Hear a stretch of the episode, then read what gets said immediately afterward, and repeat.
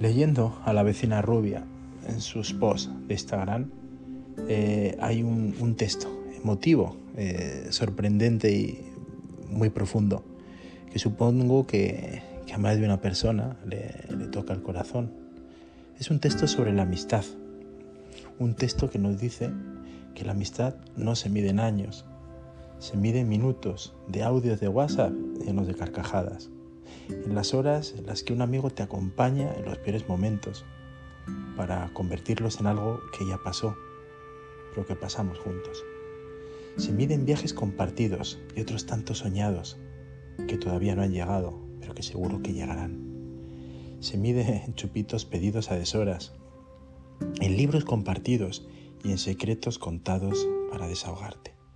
No se mide en los kilómetros que nos separan, sino en lo poco que tardamos en hacernos ver que estamos cerca. La amistad se mide en el número de veces que has visto caer a tu amigo y le has ayudado a levantarse. También en el número de veces que le has visto darse una hostia vergonzosa y has tenido que esperar a que eso os pasase la risa para poder ayudarle.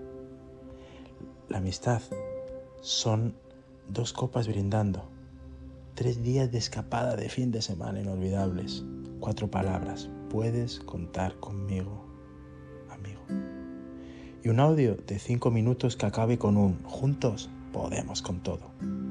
La amistad se mide en los trozos de tu corazón que han recompuesto tus amigos a base de escucharte, de croquetas, de vino y de risas infinitas. La amistad se mide en los momentos en los que somos felices juntos y en todos los que nos quedan. Qué gran concepto es este de la amistad, ¿verdad?